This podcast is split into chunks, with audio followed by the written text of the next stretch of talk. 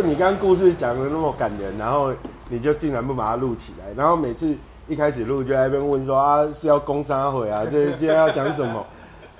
对啊，啊你平常讲话那么能聊，然后有那么多好的故事，然后也不讲出来分享，对不对？然后你刚刚讲的很棒啊，没有，我们刚刚在讲什么？我们刚刚在讲，就我去找冰冰聊天呐、然后冰冰有跟我分享他的创业过程，这样。对啊，我觉得这个经历的话，就是对我现在啦，我对我现在我会觉得蛮有感触的。对，就是他真的就是一股冲劲，这样不是说，哎、你已经准备好了，你很会什么，你很会什么，你才有办法出来创业，才有办法做这种事。对，阿、姨，我现在的理解，我觉得就真的是没有啊，你真的就是两眼黑，两眼黑，然后出来就是横冲直撞，你就是想办法做这样。所以你现在是想做什么 o l e n a 是不是？想做 o l e n d a 两眼黑，想办法做 o l e n d a 这样啊，也没有，好不好？想做 o l e n d a 要要等什么？等你娶一个云南的老婆啊！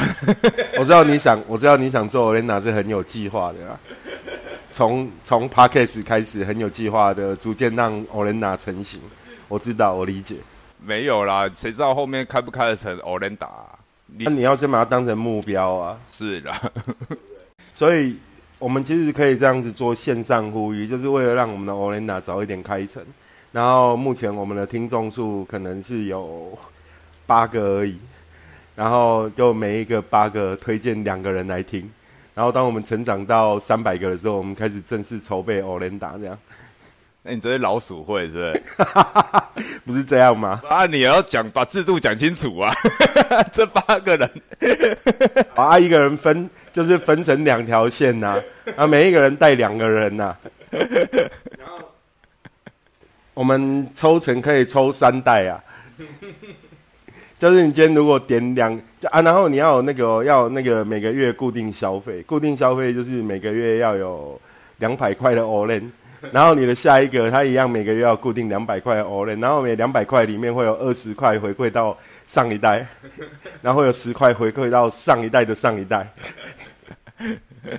没有，是因为其实我们都有接触过传销，像我爸妈以前也是有做过这种传销，然后像你讲的，你上次也说，哎、其实都有接触过安利啊什么的这种，啊，我爸妈早最早也是，因为我们那年代就真的是刚好那个时候在兴起的时候，对啊，所以其实我们那种制度，坦白讲，我们那个小小屁孩，我们在旁边家长那边聊的时候，我们也在旁边都会看，不知道他们在干嘛，他们也对啊，是真的不知道他们在干嘛。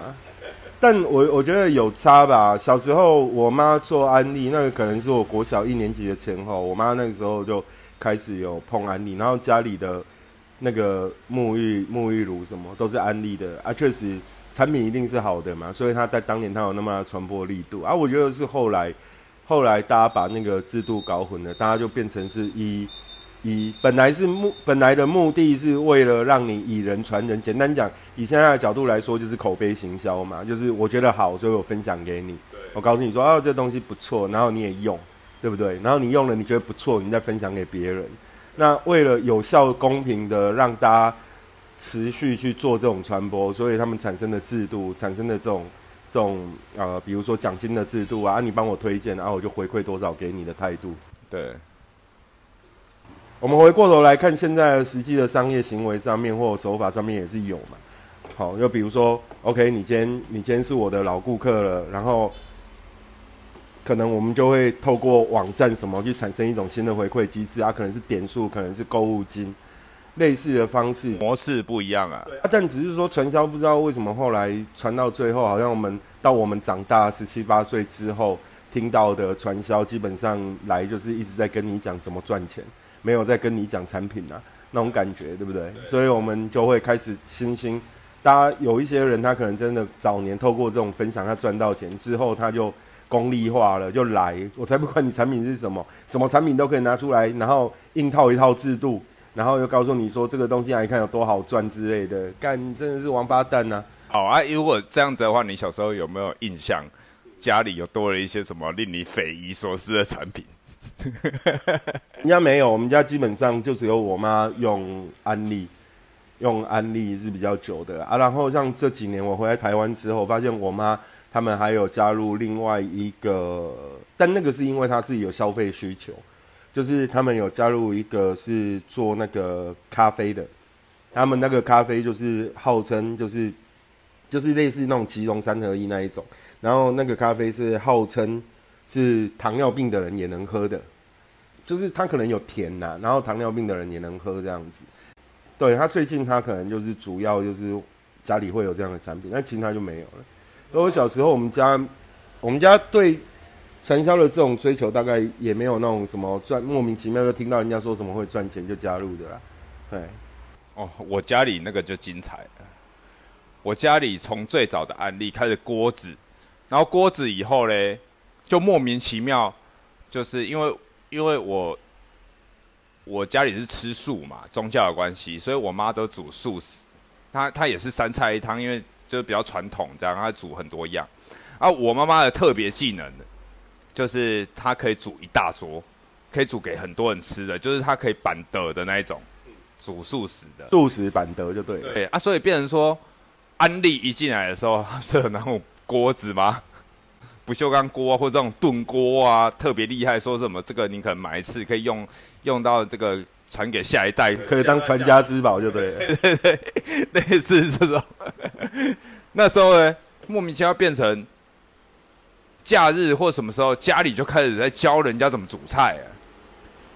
我妈就开始左邻右舍来，然后就开始煮煮东西，然后顺便教他们怎么煮啊，怎样？哇，就开始了。哦，我记得持续了。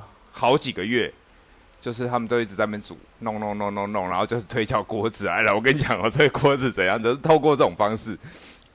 好，锅子以后呢，然后安利后来听说他就不做了，不做开始做什么？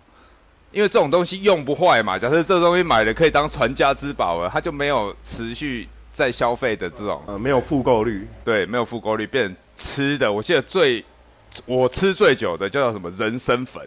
人参粉哦，对，那时候在做一个人参粉，哎，可是可是我记得安利，我小时候对安利的印象就是那个啊，就是洗澡啊、沐浴这种啊，因为他换其他间的嘛，我妈就换做其他间的人参粉，她就没有在做安利了，因为很安利，她很这种东西就是用不坏嘛，对，太太厉害了，所以她变成去做其他间的那种人参粉以后，我记得我照三餐她就是泡给我吃喝。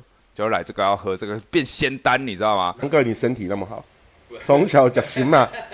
难怪你心马鬼要当啊！心马鬼是什么？是以前以前就是所谓的心马鬼，就是形容说你就是有一种有钱人的愧靠。哎呀，就那种财大气粗的愧靠。没有没有，难怪你心马鬼要当。鬼辛苦，原来是从小讲讲新马的话喊的。没有，那是因为我爸妈就在做这个。啊，因为他们做这个的话，就像你讲的，人家这人来讲，是不是一对一口耳相传，然后他就会在卖嘛？嗯。基本上你不会有什么囤货的问题，但是因为他们要达到那个业绩，干嘛？他们就会囤货，家里就一大堆。对，然后他们就是说在比说谁搬的最多箱啊，谁怎么样？对啊，我印象我去过他们那个会场啊。就爸妈有的时候可能假日无聊要要顾小孩，我们刚好放假嘛，啊，他们要忙，要去上课啊什么，他们那个对他们那个公司的，反正就卖人参粉，然后就会去弄的，就是哎，我我假日我也是要跟着去，然后在那边看这样。人参粉真的吃超多年的，真不夸张。然后我爸妈就北中南这样跑，对他们两个一起做哦。所以，所以你爸妈其实对传销是很有热衷的。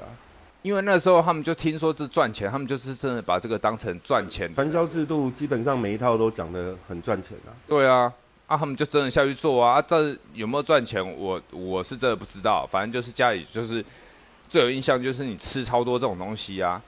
然后一直到后来，到后来到现在，我妈也一样持续在做啊。持续就是有那种也是吃的，莫名其妙。现在做什么你知道吗？现在做粗乳。哦，粗乳粉对吧？你应该听我跟你讲。哦，对啊，你有一次想要拉我入伙啊，刚回来台湾没多久，你就跟我讲，还在那边跟我讲，干你那时候也被传销洗脑了，是不是？还跟我讲说啊，你看这个啊可以赚钱啊，怎样啊？也不是只有一代，不是不是不是被传销，是被我妈洗脑。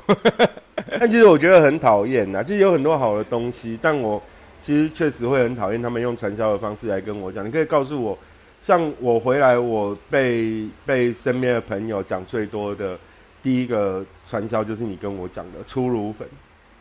啊，因为那时候我也是没有，那时候个疫情，然后你回台湾没事干，对我就很无感了。我对传销这种东西很无感。然后第二件事情，第二个东西就是他们跟我讲精油的东西。对啊，精油那个也是传销啊。对啊，又有人跟我讲精油啊啊，因为很多东西我们都很年轻的时候接触过。我记得我们二十岁前后，身边最多做传销的，就是同一辈人里面身边最多去碰到传传销的，可能是做那种美妆品啊，什么 New Skin 啊。哦，那时候好多，而且我记得那个时候去去那个呃去敦南成品的时候，那门口站很多女生。然后他们都会拿一个那个什么问卷，然后就来用问卷跟你开始，然后就是都是 New Skin 的，对啊。然后后来就像精油的类型，当年就有什么伯格啊、伯格精油啊什么的，对啊。哦，这种种类太多了。我在传销就是那一段时间，二十几岁之后，而且二十几岁那时候在高雄也是身边很多人，那是传销的丰盛年代吧，感觉。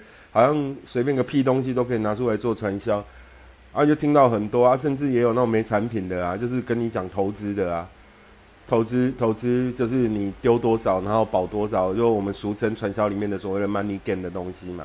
哎呀，你今天可能一个月缴三千块，然后总共缴可能十八个月，然后到第六个月的时候，公司会开始给你回本。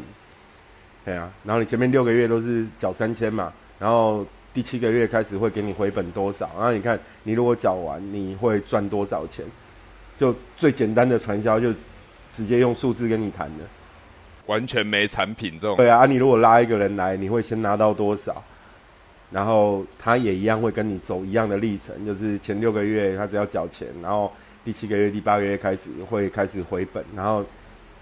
第七个月回多少？第十个月回多少？然后他就会这样子去跟你算，但你就是要从头到尾十八个月，你都要每个月缴三千块。那你自己去算呢？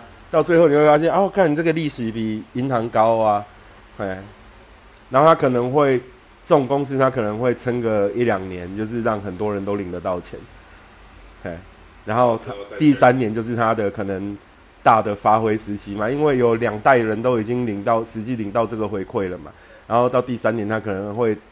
你你相信的嘛，然后你就开始帮我拉更多人了，你就会介绍你身边哦来，然后甚至有的人就是为了这种 money game 的东西，把房子拿去贷款呐，再去投在 money game 里面啊。当这种金额累积到一样一定程度的时候，然后你就发现这一家公司就不见了，对，它就泡沫了，就很有趣啊。台湾的传销后来就是都变成完全在跟你谈这种谈怎么赚钱，没有在跟你谈怎么好好做商品。像前几年大陆不是很火那种微商制度吗？就是我们一看就知道微商，而你一看就知道啊，就还是一样啊，它只是改变。然后说起来是好像你只有进货没有囤货，但它还是有阶级嘛。你要进货多少，销量到多少，然后你才能成为哪一个层级，然后你才有多少的利润。其实理论上我认为是一样的啦，这样就等于是说它。因为现在这个时代，把传销又变成变成另外一个回归，其实没有变成另外一个，其实我觉得是回归。就传销已经发展到太太夸张了，像你小时候可能听到的是那种什么一个人带三个人，然后后来发展出什么一个人带两个人，一个人带五个人，然后开始跟你谈什么制度经营的方式，什么大象腿，什么微博。二十几岁的时候好像听得懂，但现在反而全部都忘了。就我所谓全部都忘了，就是你开始大脑会自动屏蔽这些讯息，然后也想不起来。没有必要，觉得太没有必要了。对啊，因为这种东西其实，你说你如果觉得产品好用，你要买，我觉得 OK。那你如果买东西的过程里面，你顺便赚到了一点点多余的经济价值，我觉得 OK。因为毕竟人家专门经营的人还是专门经营的人，这些人可能或多或少会赚到好一点的收入，但。如果你本身是有一个你自己的专业或者是你自己的强项，我觉得那个前提就是你觉得东西好用，然后你可以长期使用，那你去加入我就 OK。那你如果要期待说你放弃自己现在的专业领域的东西，或者是你放你去割舍掉你自己的能力，然后去做这件事情，我觉得大可不必。因为如果你合适，老天爷会告诉你你合适去做这件事情的。对啊，如果你不合适，你做了很多的努力，其实还是白费的。是啊，因为像像我之前有。跟以前一个同事聊过，他就跟我讲，他就说他有一个以前的同学在做保险，他说他保险也都是跟他买的，然后他说他那个同学，他觉得他他觉得他看他这样真的不错，但他就是跟我讲一个很坦白，就等于他分享，他觉得那个同学是真的从以前的学生时期，他就是那种比较热心的人。对他本身就是这样的性格，然后他本身跟大家处的也都不错，所以他觉得他做这一行是很适合，人家不会觉得他是在推销，而是觉得说他今天在卖他包含什么保险的产品什么的，都是会在帮他这样子。对，那他觉得说，哎，那我们又不是这种人，我们其实在做这种事的时候就很不适合，人家可能很简单的就是来找你是会让你开心的，啊，可能如果换成。我来做，或者换成他来做，他觉得他去找别人会让人家觉得别人别人会觉得他是很像是有目的性啊，或怎么样很强烈，人家就就就会觉得排斥。对啊，就像你来找我谈粗鲁，我就觉得你要靠北哦。他那个时候，我们两个的专业本来就有相同属性，对不对？然后你怎么嗯特别来找我谈这个东西，对我来说就是不恰当的。啊，当然就是这种东西都会有迷惘的时候嘛。对啊，对啊。你让我回来，我回来两个，呃，有一个有一个真的也是认识很久，然后的朋友，他就跟我聊那个精油的传销。那他现在他做的很好，他现在他做的很好，但我并没有排斥他跟我聊精油的传销。但你可以跟我聊精油，但不要跟我聊传销的制度。我不需要去知道说，你不用用这种。这种什么啊？对啊，你要为你的下一代着想，这种当然会有很多话术啦。要怎么？你要怎么创造你的被动收入？不要跟我谈这种东西，你可以好好跟我谈精油的好处。你不要跟我谈谈什么制度面啊？你以后你要想过啊？你要留一点什么东西给你的小孩？干，那是我的小孩，干你屁事啊！而且小孩有自己小孩自己的命，对不对？干我屁事啊！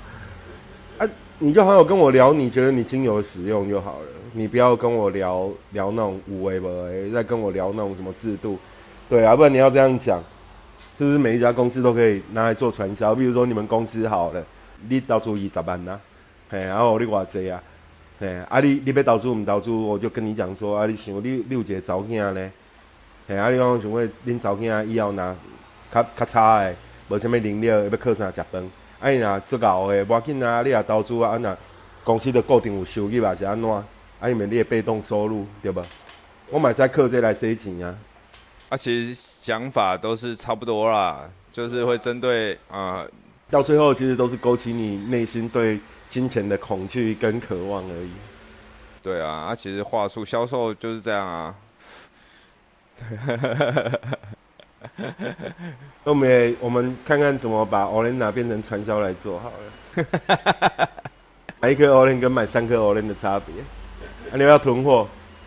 你会变会员是？要第一个会员啊，第二个是晋升什么？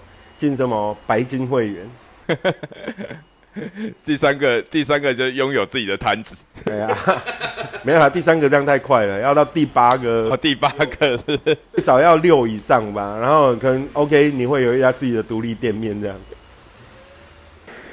变传销啊，其实你说现在的加盟啊很多啊，他也不是就是这样嘛，扩张啊。对啊，只是只是说成交有时候就是太把焦点放在话术上，觉得很讨厌。这些东西都不错了，我相信大部分能够出来做的东西都不错，啊，会有人来跟你讲，代表他也觉得东西不错了。但如果你的焦点都是在在赚钱这件事情，那这些东西的生产又有什么意义呢？这个我相信每个人说法，每个人在讲的这个东西不一样，每个人的有感触的点也都不一样。那当然他一定会什么都说，听起来好像是这样。对啊，啊要聊这么无聊的话题哦！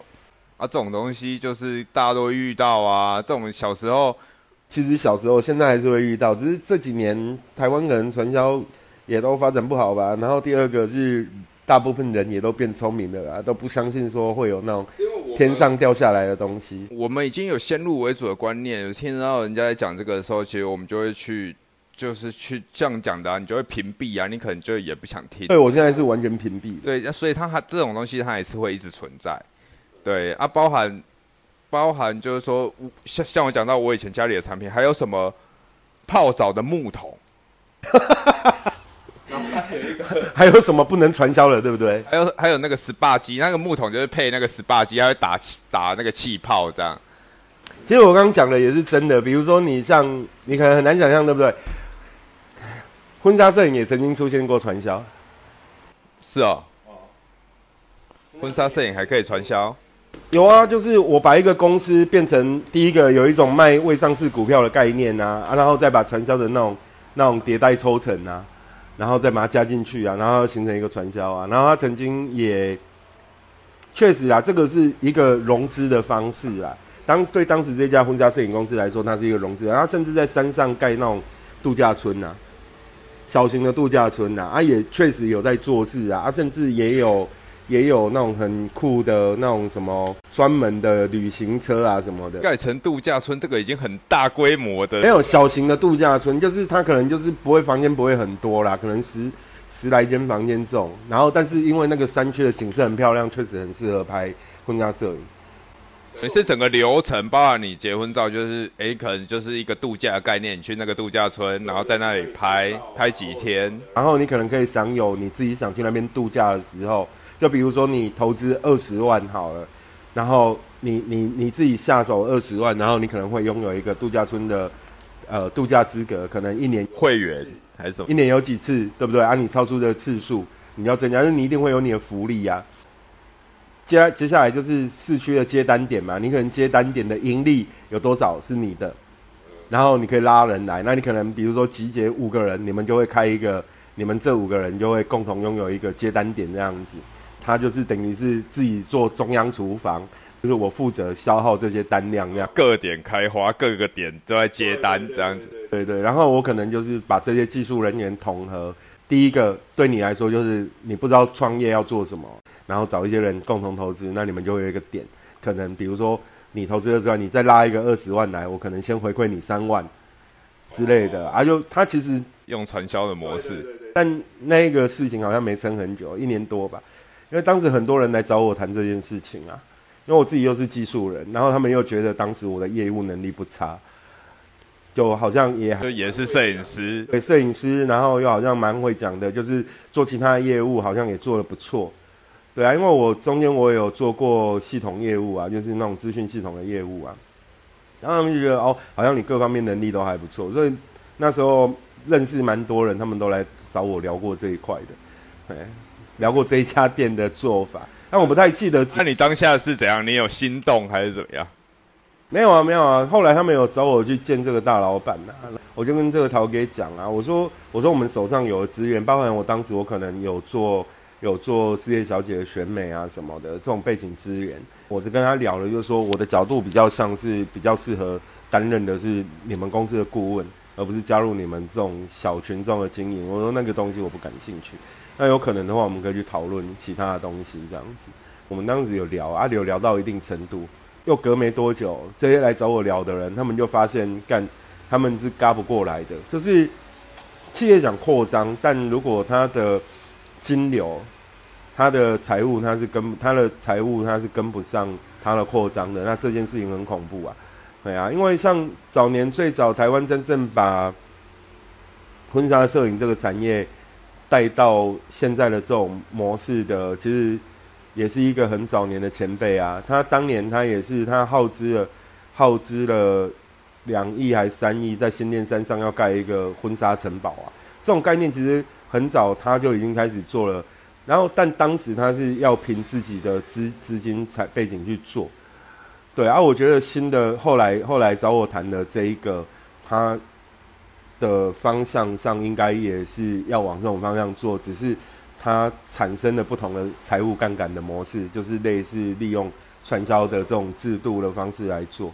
啊，早年那一个就也做失败啊。但你要想哦，他二十几年前、三十年前，他全台湾所有的分店一天最高的营业额可以到达一千万台币哦，一天哦，婚纱摄影呢？一天哦，他的北中南，他其实是曾经很大的，他基本上就是他把台湾的婚纱摄影带上来啊，他很屌啊，他的想法很屌。后来他去大陆也开发过一阵子做儿童摄影，他也做的不错，但后来也因为大陆的的。市场范围吧，而且这种行业其实它一直都有区域性啊，不然你为什么要开那么多分店？对啊，它有它的区域性，因为你能够服务的客人就是那一个圈圈的人啊。是，对啊。所以这种东西，它企业本质或者是产业本质上还有很多要探讨的啦。对啊。构想都是不错，但是实际在操作的时候，就是有梦想啊啊！其实如果失败了，就失败了。失败了就是干货啊，然后你成功了就都是故事啊，就人生嘛就这样。很多人他有梦想，他去做，然后他做失败了就被干掉，对不对？因为你的失败，你的创业失败，你牵扯的事情很多啊，包含你对家庭的责任啊，包含你对社会资源的责任啊，你会被干掉很多。但你如果成功了，干什么都是好的啊，对啊，成败论，对对啊，这种东西它就是只有零与一啊，它没有中间值的。哎，你只有成功跟失败，它就是只有零跟一而已。对啊，所以他这个要，不然你想那个婚纱摄影前辈，你要想，如果大家回过头去想，你现在所有婚纱摄影的产业模式，也是因为当年那个那个前辈他说了一个很简单的事情啊，他当年开始创业的时候，在台北新公园旁边，他打了第一个广告叫什么？当当年大家都是开一个店等人家上门，对，可是他他是基本上他属于。开启了这种公众广告的婚纱摄影公众广告的第一步啊，你一定也听过啊。他早年他创业，他是你的有拍广告的啦，对啊，开广告啊。他当年因为他没钱摄影，然后只能租一个小地方，然后他的广告很屌啊。你要摄影吗？不是不是，他的第一代广告比这个还屌。第一代啊，这个啊，这后面也是嘛。啊，他怎么起来的？你知道吗？他他的第一代广告，他是说整个新公园都是我的摄影棚，我没有钱做大的摄影棚，那我把我大的投资放在哪里？放在广告上面。然后他的第一代广告就是整个新公园都是我的摄影棚，开启了所谓的外景的先河。在那之前，大家都在棚内拍摄啊。啊，最早期的都是拍那个背景嘛，假的嘛，对。对啊，然后他就第一代，他就整个新公园都是我的摄影棚，干这多屌啊！对啊，就在当时那个年代，跟现在这想象不到，很影响我们啊。因为上我们入行的时候，年轻上阳明山去拍照，我们常会设定啊，一号棚是哪里？我们都会说一号棚、二号棚。比如说一号棚前山公园，二号棚财事所，三号棚可能是擎天岗，啊，四号棚可能是哪里哪里哪里这样子，我们都会有自己的编制啊。这就实际操作上了啦，只是说在行业别跟。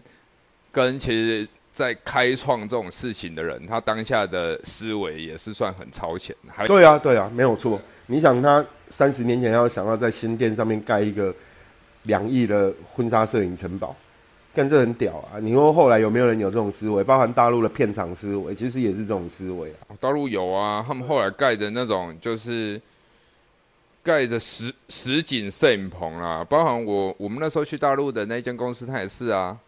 第一代第一代大陆开始做那种大型的实景摄影棚，其实他们叫片场啦，因为它确实有片场的规模，战战幅超大的啊，同时间五十队到一百队开拍是没有问题的，对啊，因为他们有那个量啊，他们的哦对啊，他们有那么他们有那个量啊，所以他们很快就产生了。台湾后来也是有人把这种经验放回来台湾做啊，对啊，你像现在有几个也有几个片场形式啊啊。当然，同时能够几队做几队拍，我是不知道，因为后来我自己很反弹去片场拍照，所以我就没有太去注意。现在奇经，我们有时候去会看到有一些在拍照的，就在海边那里。对啊，其实那个也也是也是去申请盖的啊，婚纱的片场啊。我也不知道，我后来我对婚纱片场，我其实都没有去研究台湾的片场，因为。就规模比例啊来看，像以前我在上海的公司好了，以前我去上海待的那个公司，那个片场也是很大，整栋楼都是他的片场啊。然后室内景，到我离开之后，他们还是是做了室内的雪景啊。雪景里面有一只那个有一个那个旋转木马，雪景是它真的会有雪飘下来这样吗？应该是可以有那种，应该是没有雪飘下来的。那个飘雪通常后来都是 PS 做的后置嘛。对啊，但其实你有想啊，他做了一大片的雪景，然后至少你的有效范围之内是不会穿帮的。里面还有一个很漂亮的旋转木马。像我离开之前，他们有做那个什么天空步道，就是会有一个楼梯通往天空啊，然后还会有那个很酷，就是那种很大的室内的教堂啊，很高哦，它真的是很挑高的那一种，就拍起来跟一个真实的教堂在那边的比例，拍起来的比例是漂亮的，就。那个都有电影规格，其实那个如果说拍起来靠后置，这个可以做成像电影的海报啊，什么类似那种感觉，这样。是啊，但对啊，那个其实基本上就是把那个拍摄片场，很像以前小时候去那个中影文化城，啊那种东西可能按照一定的比例缩小，然后放到室内来做，就是你会避开，因为在长江沿岸，就是华中跟华北，他们其实。还有一个这种行业，它还要有克服一个问题，就是冬天的问题啊。所以片场会慢慢的往室内发展也是正常，因为冬天的时候太冷，其实你没办法拍照的。因为新娘子很辛苦了，你想她穿婚纱，她对啊，她肩膀都露出来。你要在那种零度的天气里面拍照，甚至你北方是负几度，那是不可能的。所以片场这种东西在华中以北。的地方，它一定会兴起。假设这个行业要继续发展下去，会继续有这种需求，它是一定要这样做。但近几年，大家可能这种东西为什么会没落？其实近几年大家状态、经济状态也条件也比较好，旅游的旅游的成本没有降低，但其实就越来越多人可以经得起旅游的费用，所以就会开始产生很多的旅行拍摄啊。那旅行拍摄也是很贱呐。旅行拍摄是很贱啊！我大型的，我大型的资本，我在丽江这种地方盖大型的片场，起码我飞到丽江去，我还是要拍片场，然后带你去拍几张丽江独有的外景，然后就完成了。然后去海南也是啊，对不对？海南很热，然后冬天的时候，你从东北飞到海南去拍所谓的婚纱照，我在那边盖大型的片场，你有大部分时间在大型片场里面拍，为什么？因为太热，出去会晒晕，然后再带你到海南独有的海边。去拍一些东西，因为很多很多内地的人，他一辈子可能没看过海啊。所以这有一个笑话，就是他们以以为海就是黄色的，是？没有啦，没有啦，那个不要乱讲，人家没有那种概念。而且你要想，现在现在谁不知道海是海海的颜色？而且没有说有黄色海，但谁不知道还有蓝色的海？在网络上，你手机那是因为现在对，那是因为现在资讯很普及。你说在你那年代或早一点的，确实就是要在我那年代，我就老你很多，是不是？干，这样好吧？你看过沙漠吗？电视上看过啊。对啊，你也不会不知道。你看个飞鹰计划，你也知道沙漠是长什么样子啊？是啊。对啊，事情不就是这样吗？现在资讯那么发达，电影啊什么的都带你去一些特殊的场景，对啊，啊，所以我们很多印象就会从这些资讯来啊。不知道婚纱摄影它其实它的发展其实就很有意思啊。就我们刚刚讲到的，就是像像你学长他们早年那种做法，其实就很聪明啊。他其实他很很懂他的商业商业概念是很好的啦。我学长哦，复兴美工的学长，那是你复兴美工的学长啊。对啊，而且他的第一代徒弟也是你学长啊。复兴美工就听说到我那一代以后就没落了，而且每一代每一代都觉得说很像没有上一代强，每一代都这样说，每一代都这样。现在不是人家七零后就干掉八零后，八零后干掉九零后，九零后再干掉零零。会有新的名词，什么草莓族啊，什么族啊？啊，你都怪人家不够强，那你年轻的时候人家长辈还不是一样，上一代还不是一样这样看你的，有什么好唧唧歪歪？而且后面一代的人也有很多比我们强的人呢。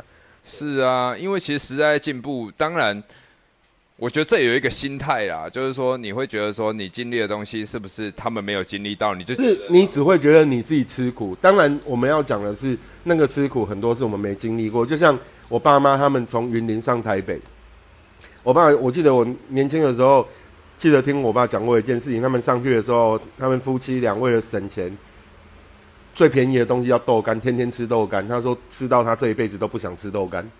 啊，确实现在只有家里有那种豆干类的东西，他是不想吃的。啊，我们有经历过这种日子吗？没有啊。我们的父母给我们的，甚至是说，不要说，即便你家也很苦，你自己出来打工，你也不会天天吃豆干呐。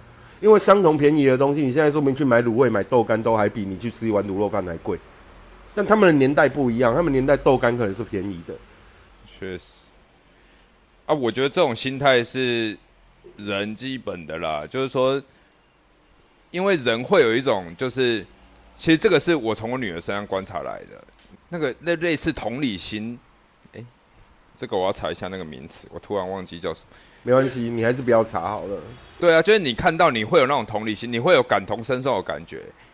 对啊，这是这是最基本的能力。包括小孩子，他要模仿，他就看到你的时候，你的任何动作、表情、当时的情况，他都会去模仿。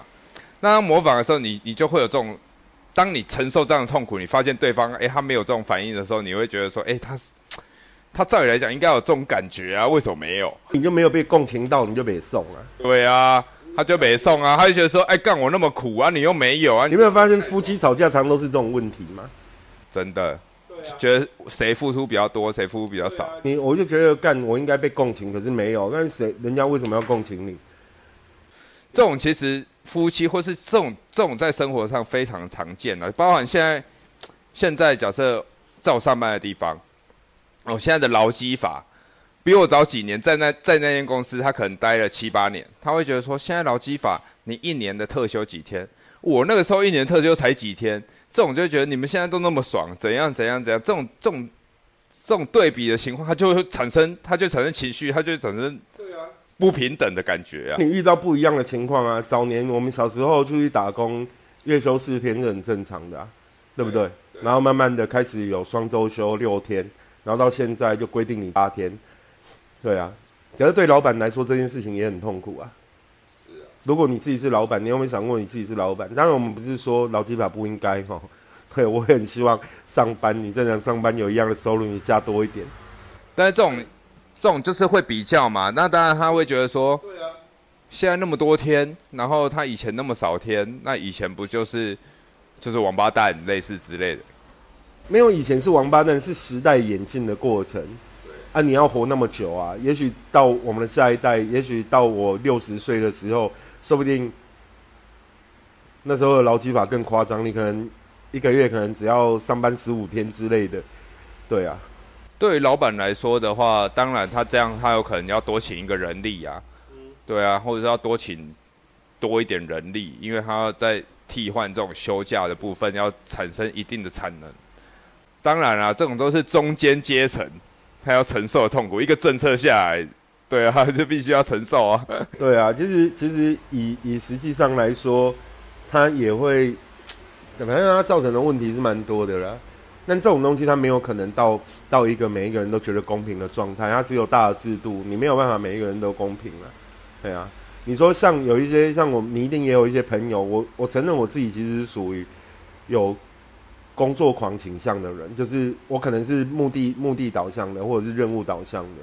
我现在要要解决这个事情，或我现在要做这个任务，我是可以熬夜去干完的。就是不管你怎么用自己的时间，你会尽量去把它做完。对，那我不会就是 OK，我然后现在是我休假，我就一定什么事不干。对我就很难是这样嘛，责任感。对，那没有没有什么责任感，就是你你其实就是会任务导向。那可能跟我们自己从小。的状态是有关系，包含我们从事的职业可能是婚纱摄影这种事情，然后你不可能因为你大豆天啊，你今天客人约好了你不拍，对不对？不可能嘛，除非是你有很严重的、很严重的到不能。像我打个比方说，像我自己有同行啊，我听过的这件事情还不止两个人呢。就比如说他现在帮人家拍婚礼，然后就遇到家里人。往生，我在帮你拍婚礼，然后我家里人往生，而且是近亲。那你那个当下，你要不要把它拍完？啊，婚礼人家就是，其实这种立场真的不同。对啊，因为他一辈子一次啊。啊，所以我们可能从小在这种行业里面哦，被训练出来就是这样子。我只能说你自己的背景啊，有的人就是一辈子暖心啊，什么事情都可以不要不进啊。对啊，你不要这样了，我不是在说你啦。没有这种这种也没有暖心啊，这种坦白讲，依我们现在这个年纪来来看的话啦，你有一定要什么都懂，你有一定要什么都要做到，你才有办法活到老，还是说你才有办法过完这辈子？没有啊，没有人规定说你要。对啊，所以啊，就是最后都是自己的选择跟状态而已。你可以选择你要什么样的生活，你要什么样的。当你觉得很麻烦、很啰嗦、不适合你，那你就选择适合你的，就是这样啊。当然适不适合你，你还是一样是在这个社会生存，你还是想办法。对，那你当然能走到最后。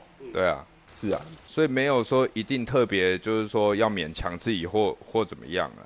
只是说，当环境你的选择，你当下在这样子的情况下，你的责任感驱使也好，你的个性驱使也好，你会去做这样的事情。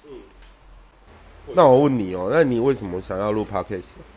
要开一家 Olenda，开一家 Olenda 哦？那你为什么想开一家 Olenda？为什么想要开一家 Olenda？我觉得想要拥有一个自己的事业啊，对，拥有一个自己的事业哦，Olenda 把 Olenda 当事业来做，对啊，传销 Olenda，传销。我倒是觉得，比如说你做一个小店，有时候很多人为什么愿意去做一个小店哦？又很像说，OK，就像我们刚刚讲到，可能至少你可以比较没有制度啊，或者是人人人际关系上面的压力。但当你没有这种压力的时候，你去做一家店，其实也是很可怕，对不对？就他可能会因为变得懒散啊，或者是什么的。然后你这件事情可能就很难干得成，也没有啦。我觉得如果说你，当然要想清楚，你在开这家 Olenda，对不对？你就已经，你就已经讨厌的事情。当然，我我觉得辛苦的程度因人而异。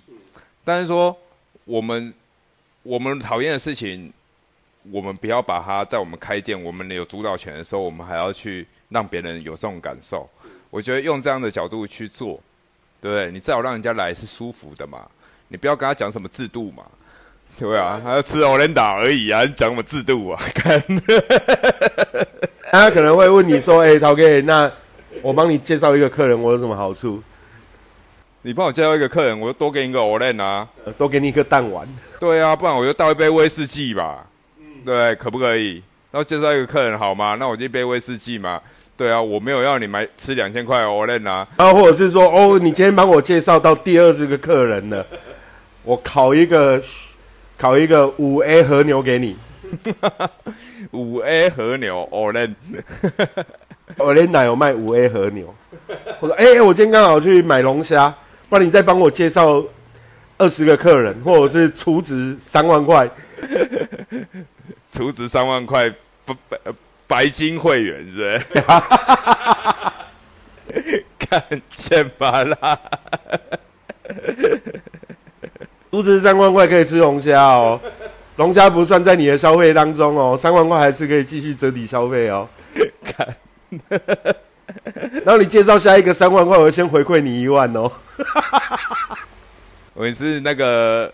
有 POS 机的 Orenda，哎呀，还你还要开发票有没有？怎样看？这个不错，这个不错，一定要开发票的。我们要如实缴税，有赚钱就要缴税。真的，我们要对这个社会有贡献。我们今天是第一个让客人可以吃到乱七八糟的 Olenda。你这个 Olenda 他妈的，除了五 A 和牛以外，你还有什么没有卖？干，五味和牛都有。可能一三五用的是那个豚骨高汤，然后二四六用的是那个白煮的鱼火锅高汤。然后你不能选啊，今天我什么高汤就什么高汤这样子。你要说不传销，干的有会员制哦，能打。我们卡谁都想过了，会员制有什么了不起啊？会员制有人打的不错，几点哦？对啊，会员要几点呐？一次一次要不要？你要不要几？要不要几点呐？几点看你，反正你就多少点嘛。你看你要换什么啊？你可以换一杯威士忌嘛，对，你可以换五 A 和牛吧？对对对对，看点数的，用点数来换。你集满十点的时候有什么奖品？你要不要换？然后你每次结账的时候一定要先刷会员卡。刷会员的时候就跟他说：“哎，现在你你你这个可以换那个，你要不要这次换一换？或是或者是你来吃的时候先刷，先刷会员，代表你今天来店里了。然后你点完东西，然后就告诉你了。